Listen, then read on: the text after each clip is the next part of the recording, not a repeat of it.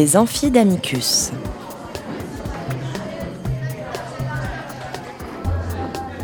Chaque semaine, Amicus Radio invite des professeurs de droit, des chercheurs et des professionnels à venir faire cours dans leur spécialité. L'occasion pour un fin spécialiste de relever le défi de traiter en cinq épisodes d'une question juridique essentielle. Aujourd'hui, le couple au prisme de l'égalité par Jérémy Houssier et Maïté Solier. Épisode 2 L'égalité entre couples de personnes de sexe différents et de même sexe. Chères auditrices, chers auditeurs, nous nous retrouvons aujourd'hui pour le deuxième thème de ce podcast consacré au couple au prisme de l'égalité.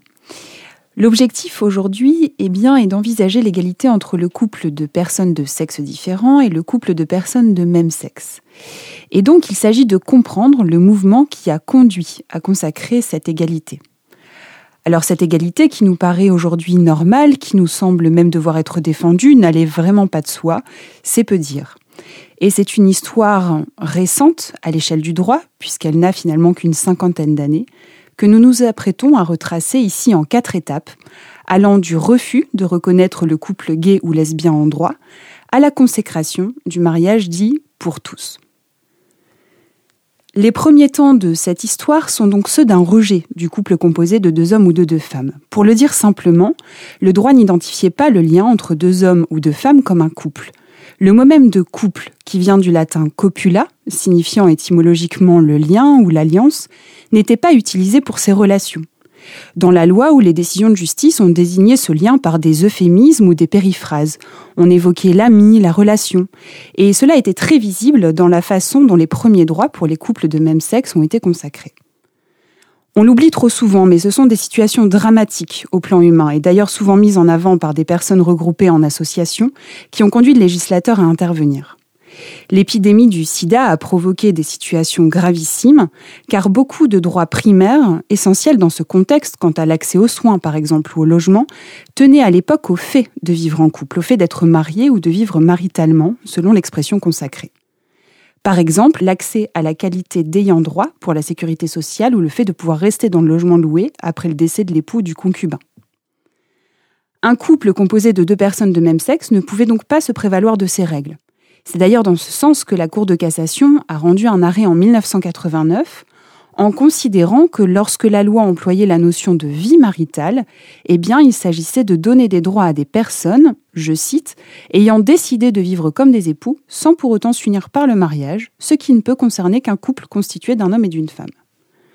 Alors, pour éviter ces effets dramatiques, quelques lois ont été adoptées de façon ponctuelle. Mais ces droits sont rapidement apparus insuffisants. Il fallait donc aller vers une deuxième étape, celle de la reconnaissance juridique du couple de même sexe. C'est donc dans ce contexte d'une jurisprudence très stricte, d'une loi très lacunaire, que plusieurs propositions de reconnaissance du lien entre deux hommes ou deux femmes ont vu le jour.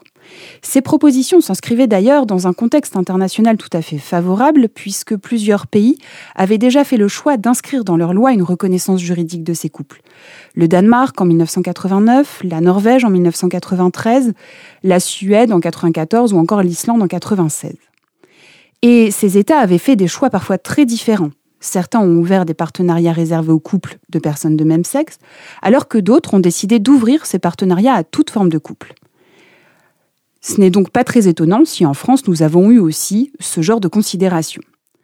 Il a ainsi été proposé un statut détaché de toute idée de couple. On appelait cela le pacte d'intérêt commun, qui était porté par le professeur Jean Hauser. Il s'agissait de proposer une organisation patrimoniale cohérente pour toute forme de vie commune, qu'elle soit conjugale, familiale, amicale. D'autres propositions ont volontairement intégré le lien entre deux personnes de même sexe à la catégorie de couple, en proposant d'une façon plus générale d'améliorer les droits des couples non mariés. Et puis enfin, certains ont défendu la création d'un statut hybride à la finalité, disons, mystérieuse. Le contrat d'union civile et sociale, par exemple, qui devait être accessible à tous, sauf aux ascendants et descendants en ligne directe et aux personnes déjà unies par ce contrat ou par mariage. Je pouvais donc m'unir à ma sœur, mais non à ma mère. Étonnant.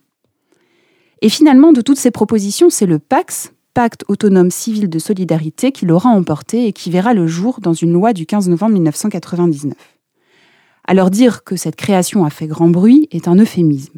Écoutons plutôt un extrait des débats de l'époque. C'est l'Assemblée nationale en pleine crise de nerfs. La députée UDF Christine Boutin empêchée de se précipiter vers le banc du gouvernement, l'hémicycle en ébullition, Lionel Jospin avait voulu s'expliquer sur sa méthode, mise au point houleuse. Car le Premier ministre avait d'abord contre-attaqué sur un thème, le pacte civil de solidarité. Je constate que pour l'essentiel, c'est l'obstination dans l'obstruction. C'est le choix de confier sa vision de ce problème de société à une députée marginale sur ces questions et outrancière dans ses propos qui a créé des problèmes. Les longues nuits de veille sur le Pax à l'Assemblée ont dû saper les nerfs. Christine Boutin pleure, Lionel Jospin poursuit ses mises au point sur la réforme de l'audiovisuel et sur les difficultés actuelles de son gouvernement.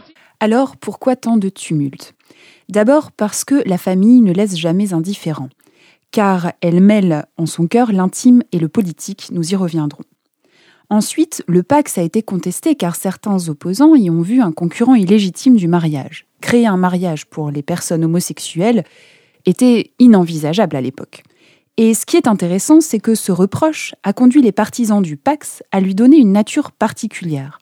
On a décidé d'en faire non pas une institution, comme le mariage, mais un contrat. Celles et ceux qui décidaient de conclure un pax n'étaient d'ailleurs pas des concubins ou des époux, mais des partenaires. On a surtout décidé d'offrir cette nouvelle forme juridique non pas uniquement à deux personnes euh, de même sexe, mais aussi à deux personnes de sexe différents pour que la réforme soit mieux acceptée par l'opinion publique. Mais alors un mystère persistait. Est-ce que ce partenariat instaurait une forme de couple? La question paraît euh, saugrenue aujourd'hui, mais en réalité, à l'époque, il n'y avait rien d'évident. C'est le Conseil constitutionnel qui, dans la décision rendue à l'occasion de l'examen de constitutionnalité de cette loi, l'a précisé. La notion de vie commune, nous disent les juges, ne recouvre pas seulement une communauté d'intérêts et ne se limite pas à l'exigence d'une simple cohabitation entre deux personnes, la vie commune suppose, outre une résidence commune, une vie de couple. Voilà enfin consacré, et pour la première fois, la notion de couple unissant deux personnes de même sexe. Un mot encore sur cette reconnaissance juridique. Il faut dire que cette même loi de 1999 a aussi introduit une définition du concubinage dans le Code civil.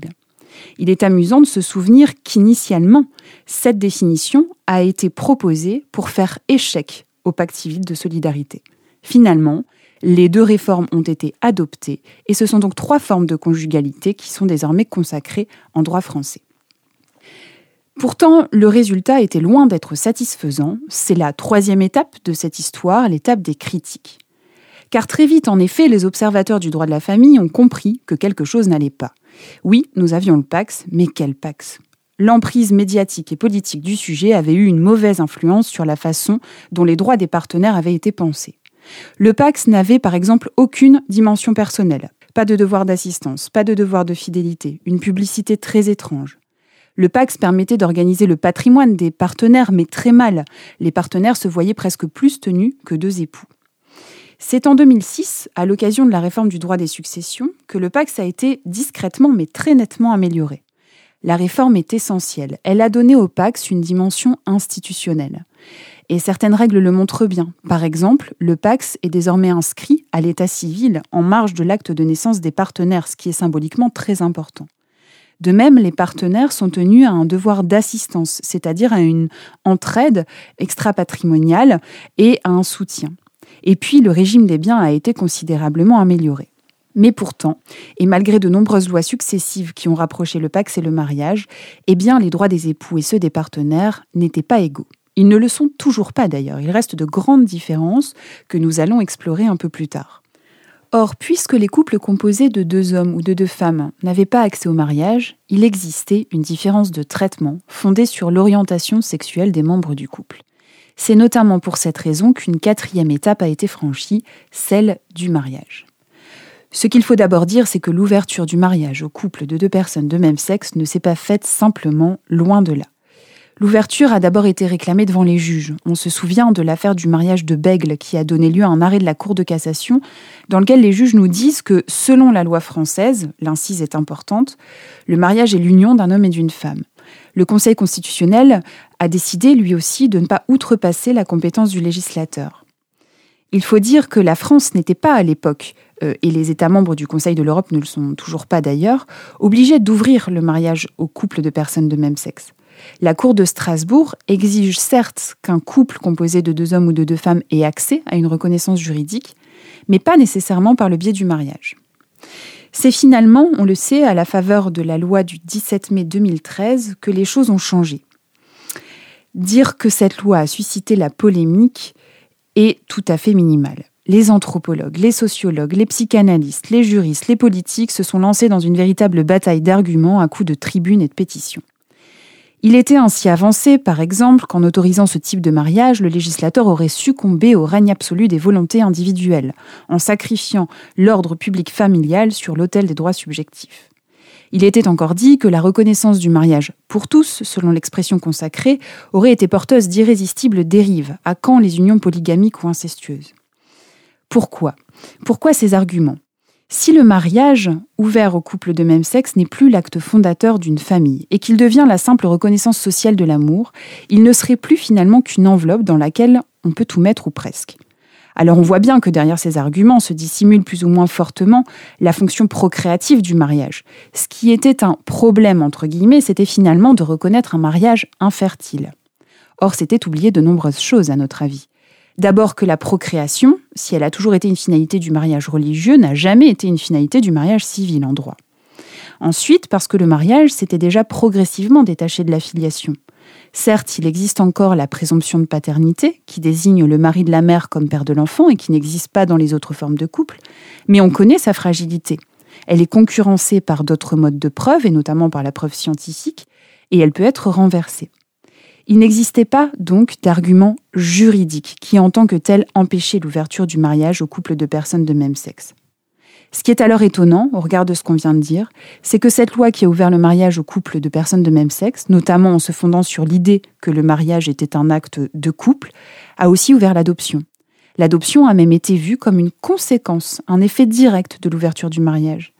Il y avait ici un beau paradoxe, mais il s'agit là d'un autre sujet que nous aborderons un peu plus tard.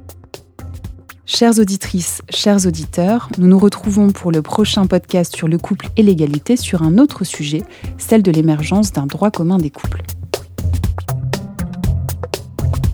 Cet épisode des Amphis d'Amicus a été préparé et réalisé par Léobardo Arango.